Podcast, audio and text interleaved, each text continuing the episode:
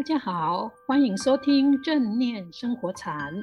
我们将以轻松有料的生活故事，分享正念和生活禅的智慧世界，与您一起探索转化生命的契机。我是禅子，我是叶子。我们今天的主题是正念减压法与禅宗。禅子老师，节目开播到现在也将近两个多月了。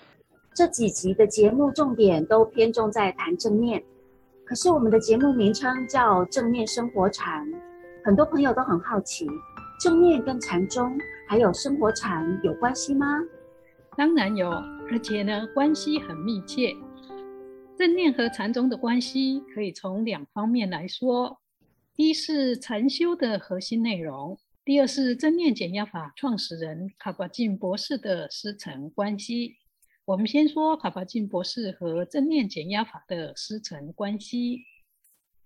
的确，在卡巴金博士的《正念疗愈力》这一本书里面，可以感受到许许多多的禅宗思想。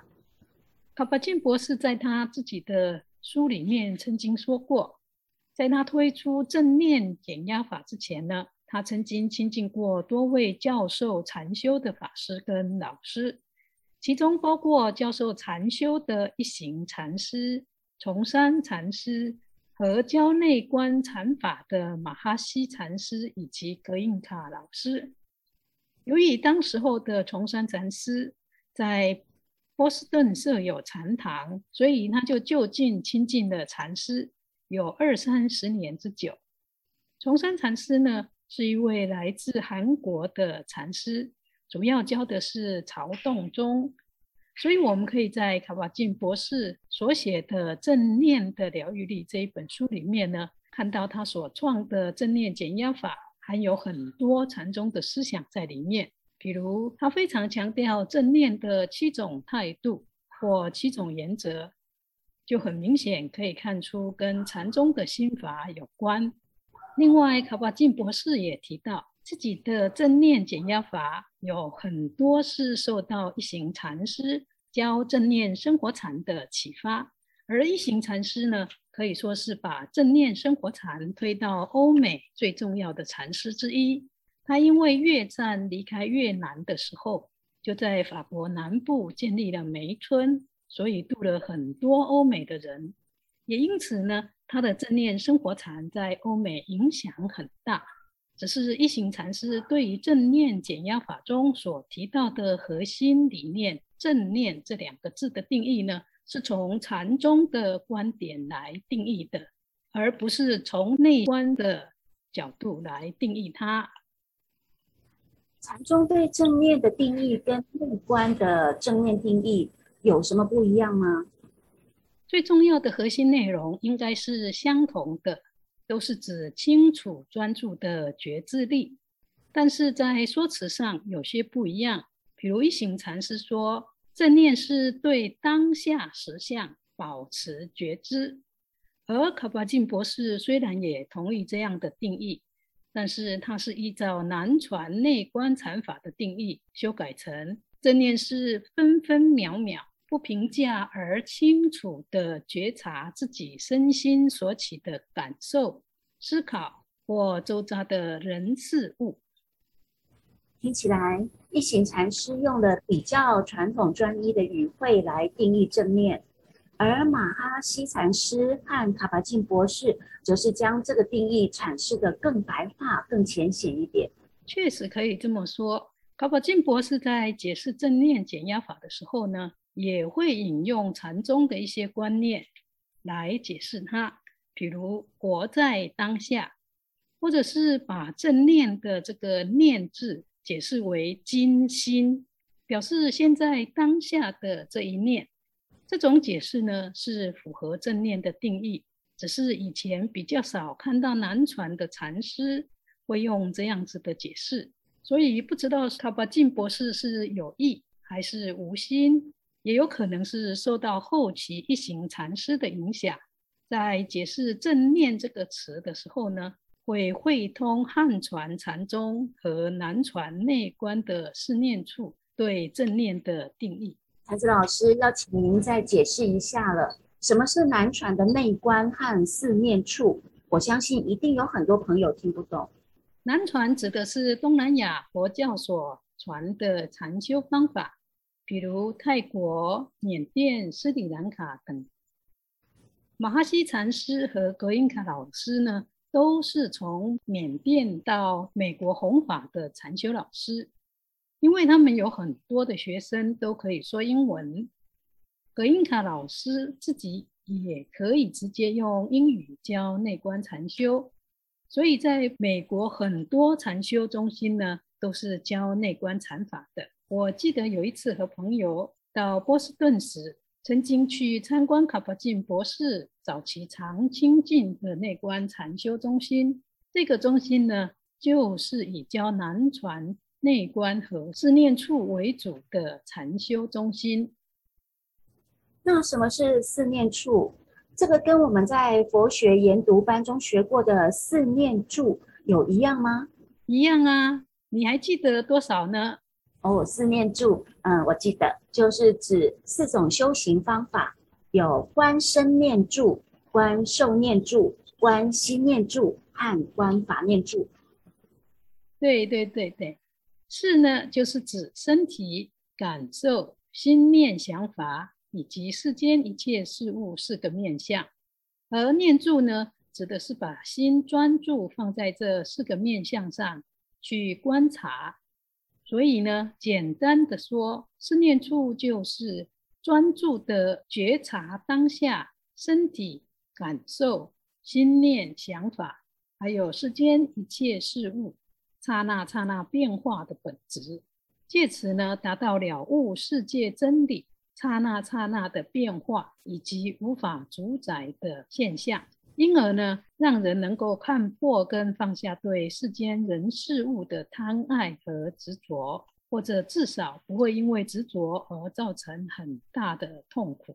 如果以传统佛教的用词来说呢，就是无常、无我以及空的本质。那因为这样子的一个体悟，可以让人看破跟放下对很多人事物的贪爱跟执着，进而呢，可以从被困扰的束缚中解脱出来，得到就近的自由跟自在。所以正念减压法中所说的正念行走、正念身体扫描、正念观呼吸，其实就是从四念出来的。没错，确实如此。卡巴金博士很巧妙地把禅宗的用功的心法呢，变成正念减压法的七种正念必备的心态和原则，而禅修的方法则选择用比较具体的四念住禅法。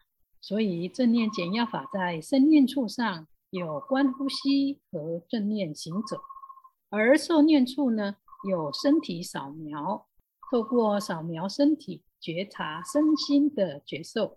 在观心念处上面呢，则用观察一个人的思考模式，而法念住本来是要观察身心和事物的缘起以及无常变化的本质。这部分卡巴金博士比较少提到，取而代之的，他是用了禅宗的自心本净以及圆满光明的教法。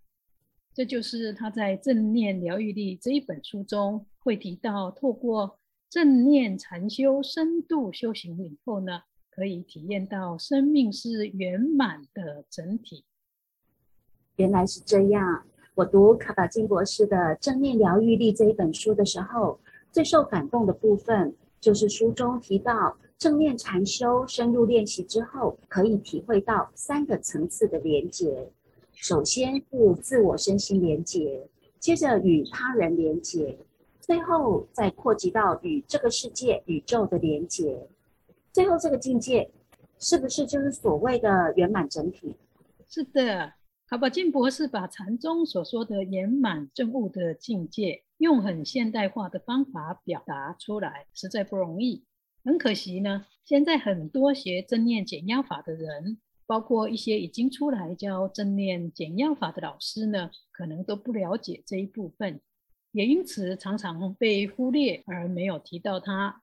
这真的是太可惜了。我一直觉得整本书中最核心的精神就是这三层次的连结，竟然被忽略。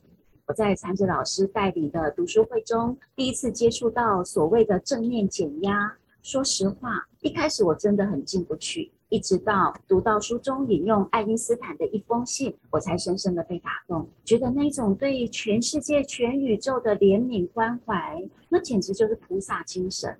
原来就是因为跟禅宗圆满整体的这种体证有关，怪不得能够显出那么超越世俗而充满智慧。对啊，爱因斯坦那一段语言确实是非常有智慧，跟禅宗所说的圆满境界有类似的地方。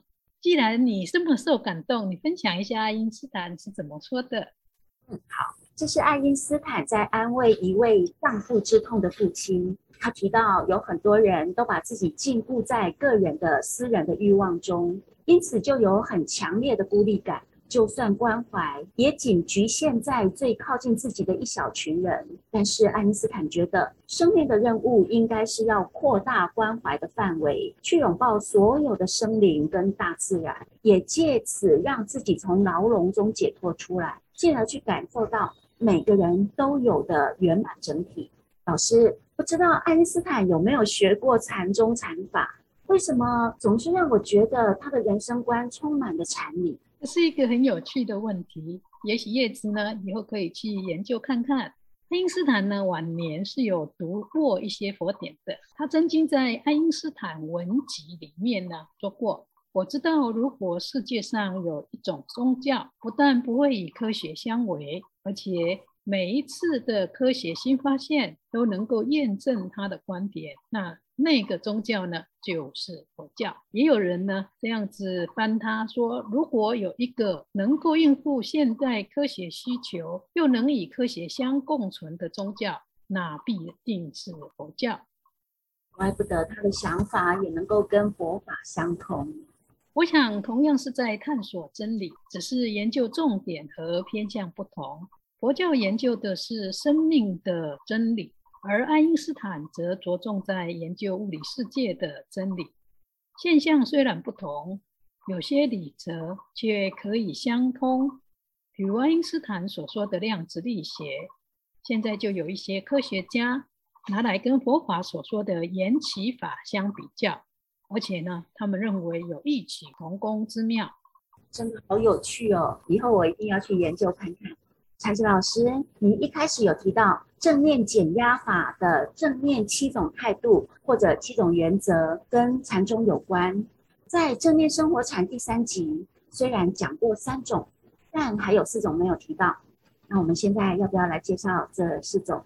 好啊，但是你可以不可以先说明这七种原则和态度是什么？并且简单的复习一下我们在第三集中介绍过的三种态度跟原则。好，我们介绍过的有非评价、耐心和接纳。非评价是一种客观的、不偏不倚、不贴任何标签，只是单纯觉察正在发生的一切。耐心是一种智慧的形式。表示我们了解也接受若干人事物，只能够依照他自己的速度去展现。接纳则是意味着愿意接受事情当下的本来面貌。那剩下的四种是初心、信心、无为和放下。对，那初心呢，是指像婴儿或者是小孩子一样，那种白纸一样的心，对于很多的事物呢。有很好奇，都像是第一次看到一样。这也许呢，听起来很简单，可是做起来却很不容易，特别是对成年人。因为呢，在成长的过程中，我们已经被教会用各种的成见和观念去看待事情，比如输赢、成功失败，或者是美丑等等。也因此呢，我们就会被这一些观念绑住。无法跳脱出僵化的二元对立的思考模式。禅宗教人以像婴儿一样的初心去看待世间，这样子呢，才能在平常的生活中看到不平凡的美，也能够在平常的处事中看到原来看不到的机会跟生机。卡巴金博士把这样子的心法用在正念减压法上，是要人从原本僵化的思考模式和惯性的偏见以及狭隘的思考模式中跳脱出来。这样本来不愿意改变的人，我觉得自己已经走投无路的人呢，才能够觉得，如果换一下角度看事情，比如像小孩子一样，用全新的初心看事情，就可以放下很多本来有的偏见啊，开始以不一样的眼光看待事情。原来如此，这个很重要。那什么是信心呢？读书会中我们有读到，要信任自己和自己。基本的智慧，特别是在练习正念禅法的时候，要相信自己有能力去练好它，而不是一直依赖老师或权威。你已经把信心的重点说出来了。信心在正念减压法里面是着重在说明自己真的要去练习正念的禅修方法，不能只是听老师说一说，或请老师加持一下就可以达到效果。而是要相信每一个人都可以成圣成贤，只要用对方法，认真的去练习，每一个人都可以像佛陀或修得很好的老师一样，过着自在幸福的生活。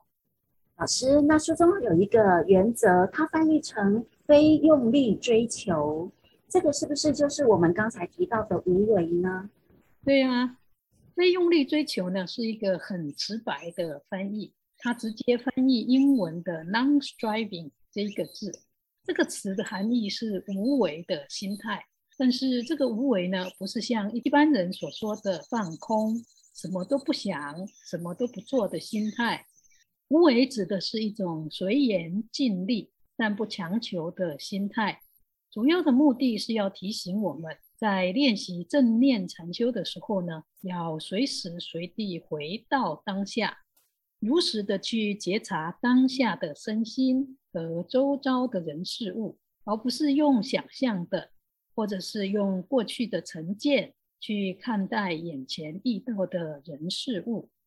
这样呢，才不会让自己一直活在想象不真实或非真实的世界中。禅子老师的解释太好了，无为是其中我最喜欢的一种态度，它绝对不是消极。我反而觉得无为似乎就已经涵盖了非评价和接纳，它听起来很容易，其实做起来很不简单。确实不容易做到，这必须要是一个专注觉知力有一定程度、新的淡定力也有一些基础的人，才比较能够做到。不过，透过多多的练习，这种无为的心态还是可以培养起来的。老师，那最后的一种态度是放下。